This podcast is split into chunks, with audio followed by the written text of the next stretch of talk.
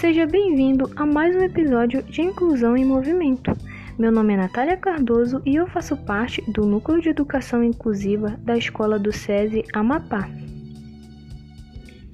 Hoje iremos praticar uma brincadeira chamada peteca. O nome peteca origina-se do tupi e quer dizer golpear com a mão, tapear. Quanto ao brinquedo, não se sabe ao certo a origem, mas na Europa e na Ásia a brincadeira vem sendo praticada há mais de dois mil anos.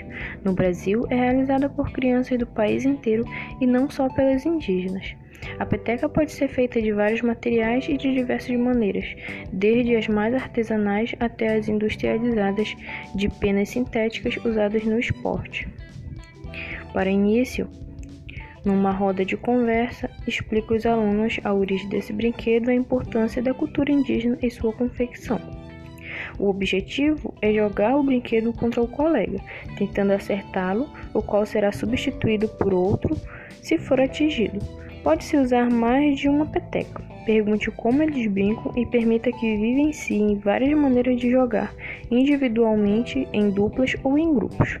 Logo após, voltem a conversar e explique que a peteca foi institucionalizada e atualmente pode ser praticada como esporte em regras oficiais. Espero que tenham gostado e até a próxima!